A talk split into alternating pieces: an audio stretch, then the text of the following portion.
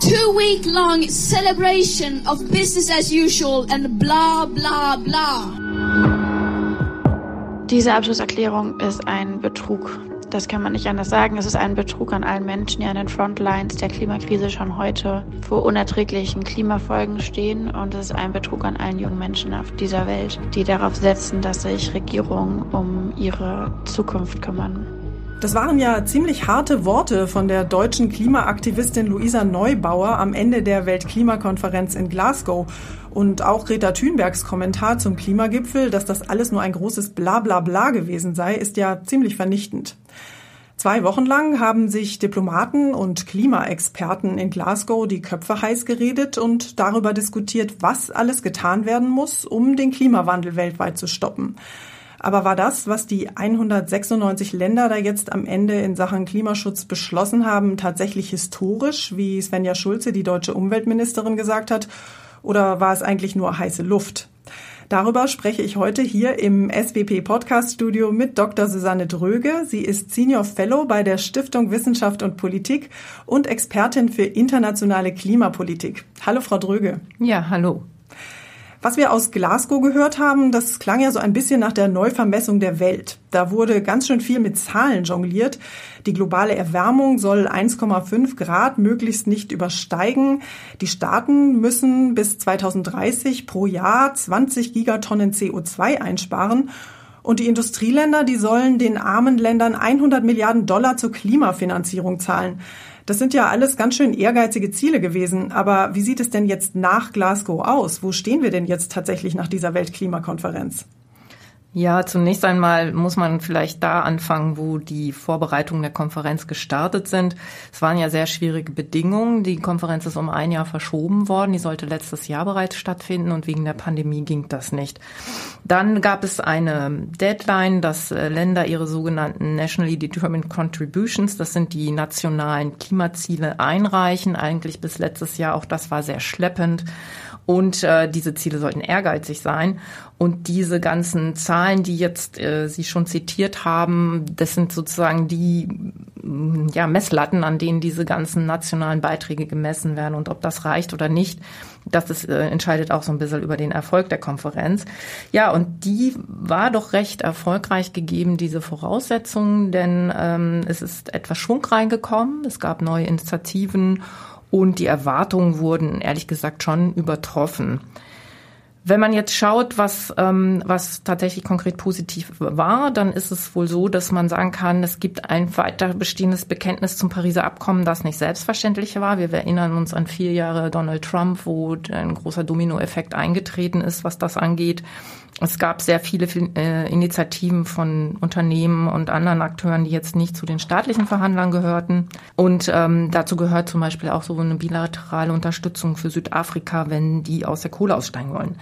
Und es gab, vielleicht ganz interessant, trotz eines großen Konflikts zwischen den USA und China auf höchster Ebene über ganz viele außenpolitische und geopolitische Themen hier doch ein Zusammenrücken. Nämlich in der zweiten Woche haben die Chefverhandler von beiden Seiten doch noch eine bilaterale Initiative voran oder angekündigt vielmehr, um Methanausstoß, was ein sehr hohes, äh, hochintensives Treibhausgas ist, den Methanausstoß zu drosseln. Also hier eine doch recht positive Bilanz, wenn man das mal zusammenzählt und mit den Voraussetzungen vergleicht. Das klingt ja jetzt erstmal eigentlich alles ganz ermutigend, aber ich höre bei Ihnen da auch noch so ein bisschen Skepsis raus.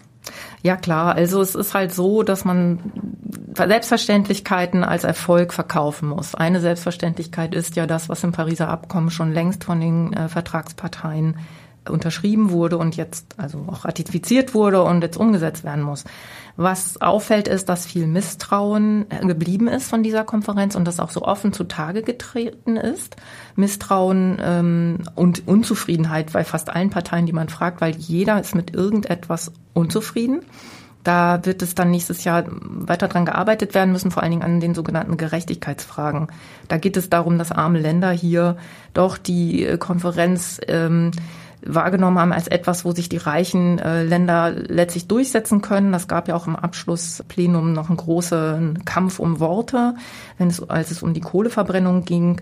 Und es waren also auch große Unterschiede zwischen den Ankündigungen, zum Beispiel von, von großen Industrieländern wie den USA und dem, was sie dann letztlich auch national mitbringen konnten.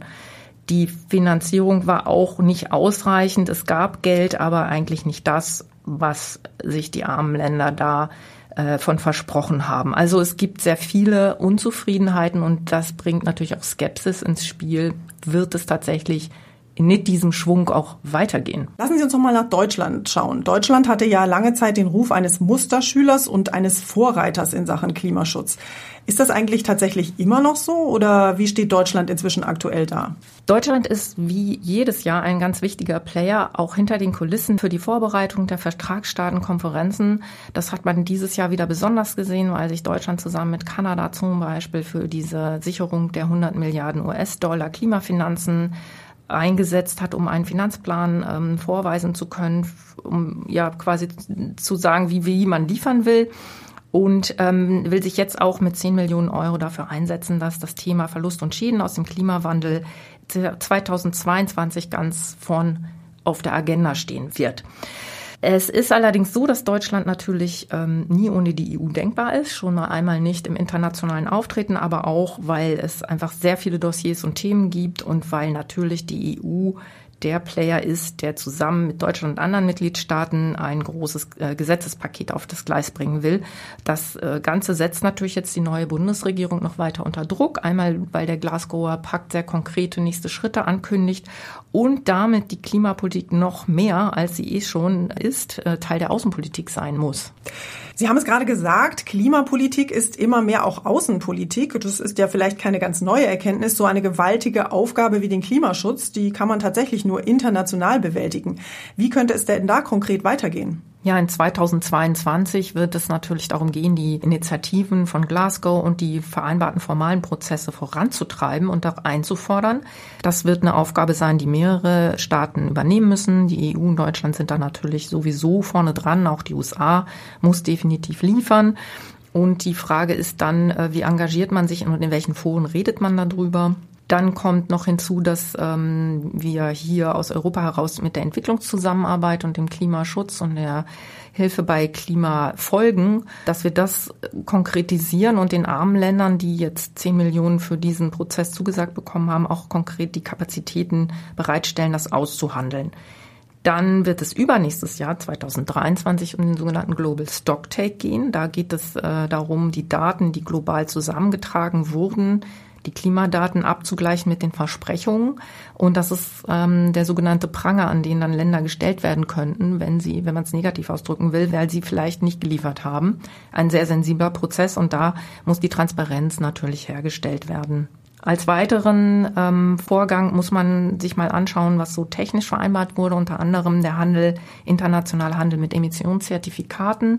Da gab es ja eine Vollendung des Pariser Regelbuchs, das ähm, war seit drei Jahren überfällig.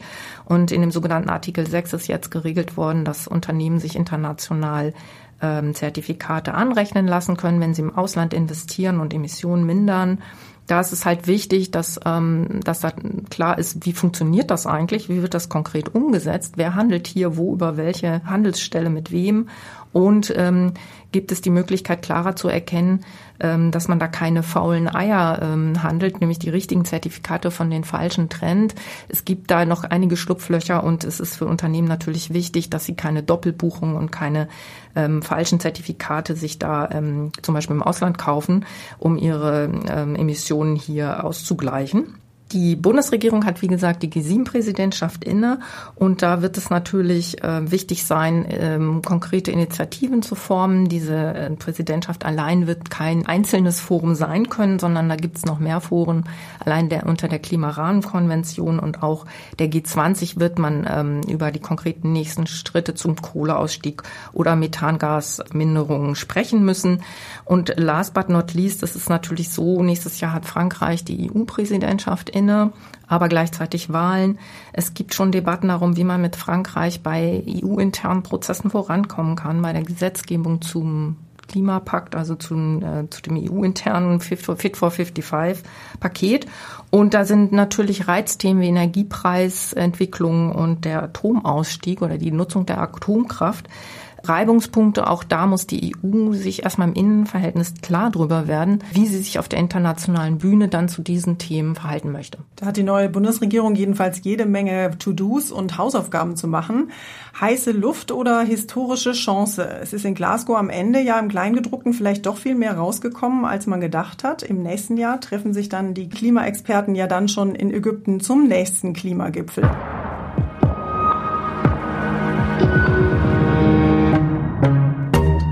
Das war der SWP Podcast. Mein Gast hier im Podcaststudio der Stiftung Wissenschaft und Politik war Dr. Susanne Dröge. Vielen Dank für Ihre Zeit und für Ihr Wissen. Gerne. Und Ihnen allen danke fürs Zuhören. Unsere Leseempfehlungen zum Thema dieser Podcast-Folge finden Sie wie immer gebündelt auf unserer Webseite swp-berlin.org. Der SWP Newsletter, Facebook und Twitter-Accounts informieren Sie außerdem über alle unsere Neuerscheinungen. Mein Name ist Maja Däne. Tschüss und bis zum nächsten Mal.